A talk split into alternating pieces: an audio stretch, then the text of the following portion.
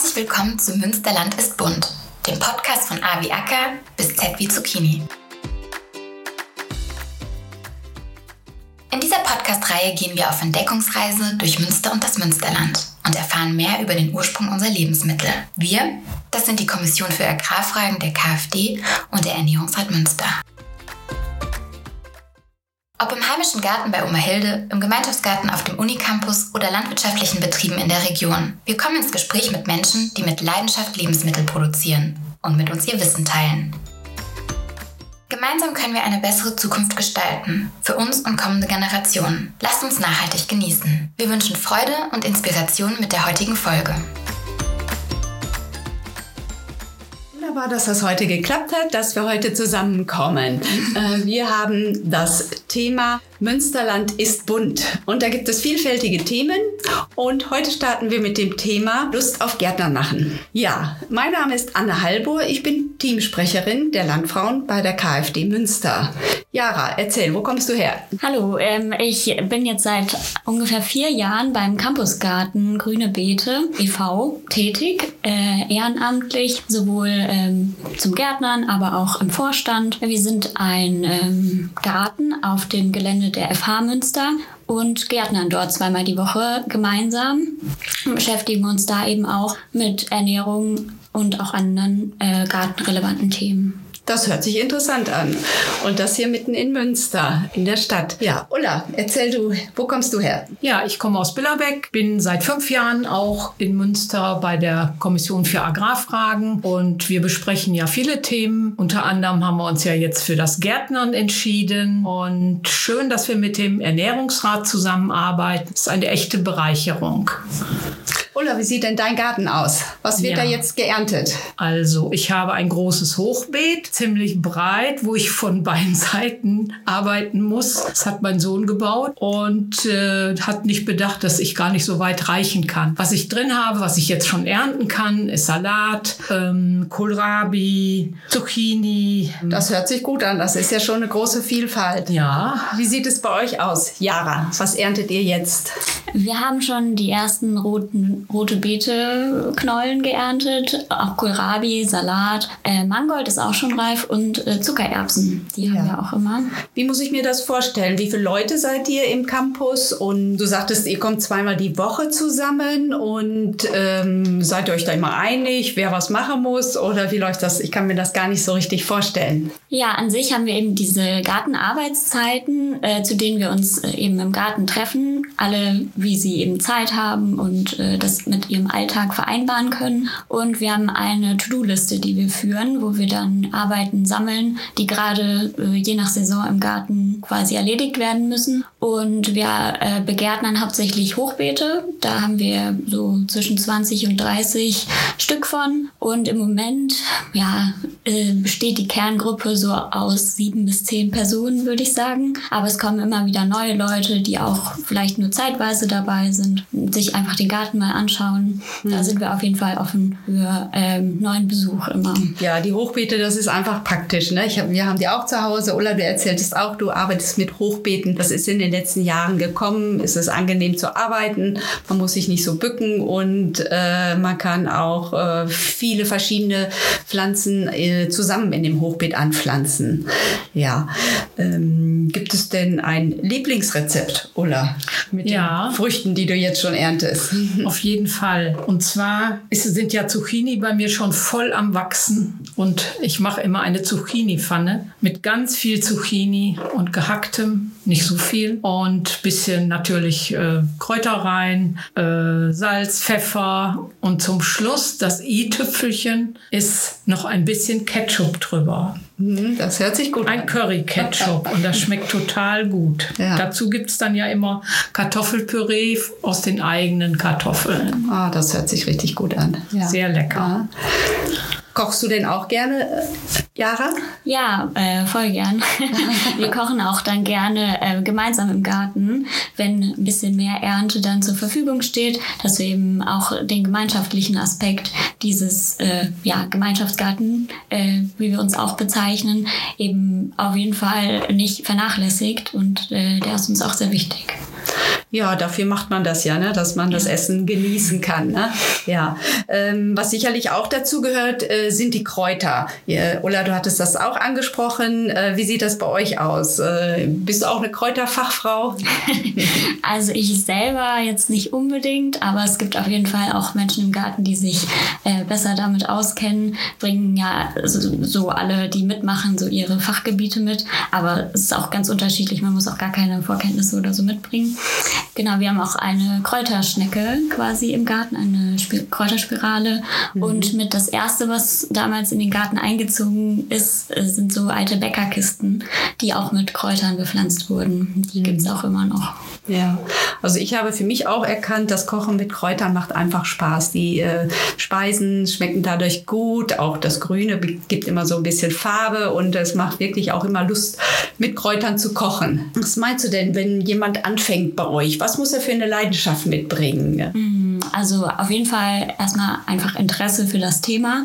Aber ich glaube, das hat man auch, wenn man sich, also wenn man uns findet sozusagen, dass man einfach generell äh, Interesse hat am Thema Gärtnern, vielleicht auch gerne irgendwie was mit den Händen macht, aber vielleicht auch was baut oder so. Das gibt es auch immer Projekte, die erledigt werden sollten.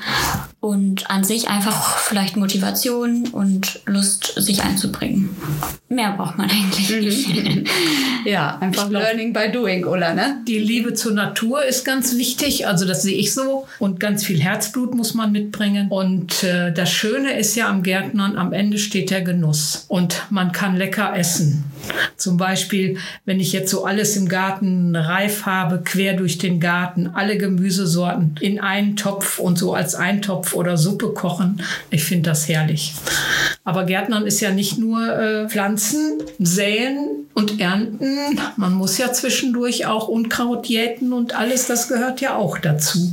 Und den Boden lockern. Aber das macht ja auch Spaß.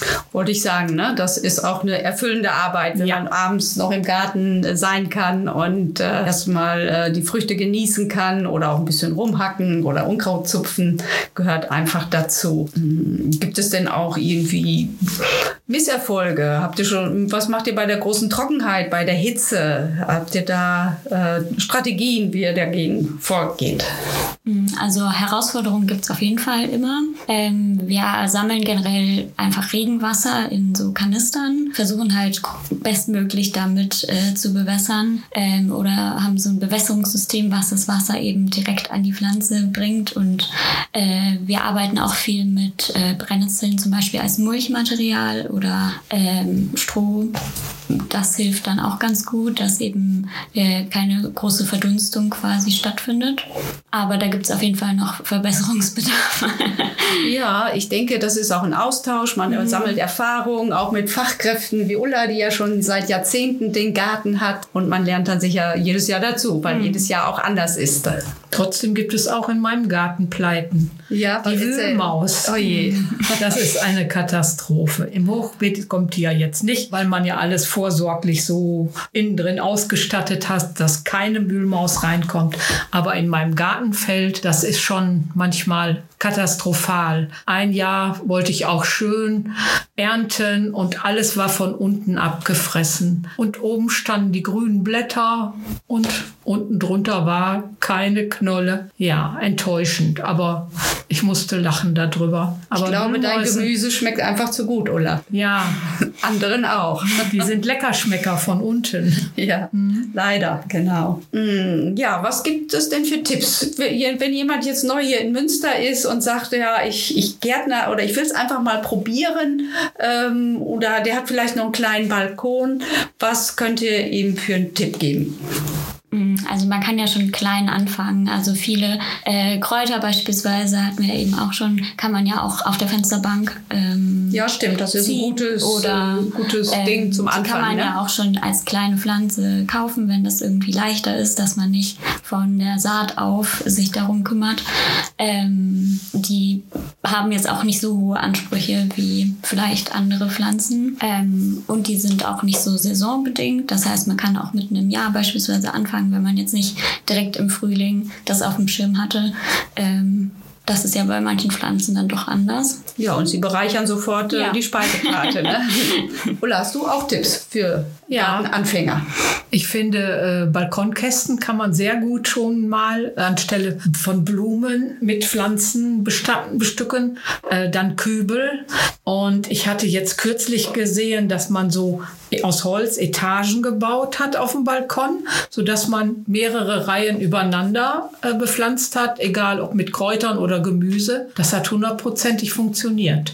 Man vergrößert dadurch die Fläche, Ja. wo man äh, an Genau. Pflanzen anbauen kann. Wenn man einmal damit angefangen hat auf dem Balkon, ich glaube, dann kann man auch nicht mehr ohne. Dann wird jedes Jahr ein wenig mehr gemacht.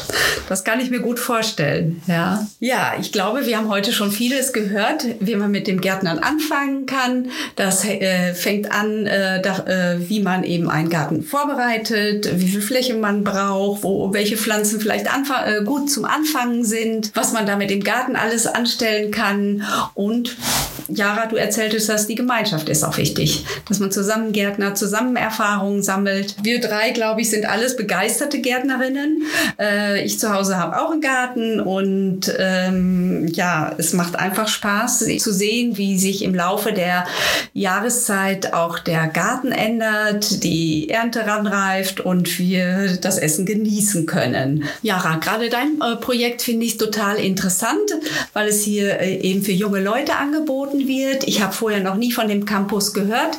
Äh, wie findet man euch in Münster, wenn man Interesse hat, dort mitzuarbeiten oder sich auch das nur mal anschauen möchte? Ähm, der Garten befindet sich auf dem Leonardo Campus der FH Münster.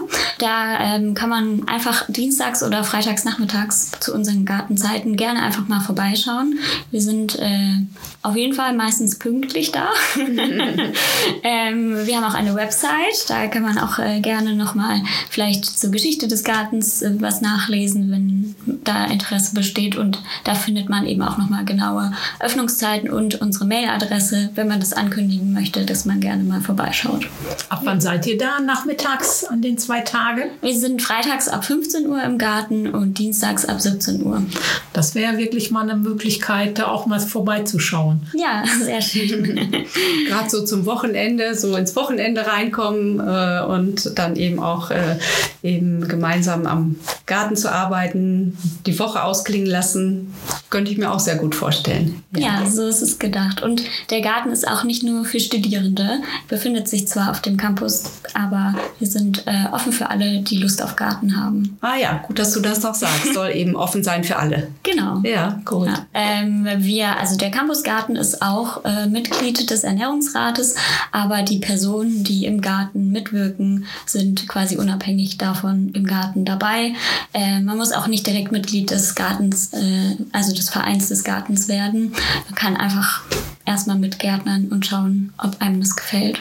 Oder was kannst du noch äh, den äh, Gartenliebhabern als Tipp mitgeben? Wenn ich im Garten bin, dann kann ich mich total entspannen, weil man ist ja in der frischen Luft. Das tut nur gut. Und dem Gemüse und dem Obst beim Wachsen zuzusehen, wenn ich jetzt in meinem Garten mich umschaue, da wachsen die Äpfel und Birnen an den Bäumen. Die werden immer dicker. Die ersten Äpfel, der Klarapfel, einer der ersten hier im Münsterland, den kann man jetzt schon ernten. Ich freue mich schon richtig auf das erste Apfelmus, denn das ist eigentlich das Beste, weil es ist ganz weiß. Ja. Ja, die saisonale Küche kommt da raus. Ne? Es ist wirklich, wenn äh, das Obst oder Gemüse zu der Jahreszeit gegessen wird, wo es reif wird, dann schmeckt es auch am besten. Ja. Unser Thema war Lust auf Gärtner machen. Ich glaube, das kam hier so richtig rüber. Die äh, Ulla als alte Häsin im Gartenfach und Jara, die jetzt seit vier, fünf Jahren dabei ist, hat auch schon viel Erfahrung und wir kann, können nur empfehlen, wer Lust am Gärtnern hat, anfangen. Vielen Dank fürs Zuhören.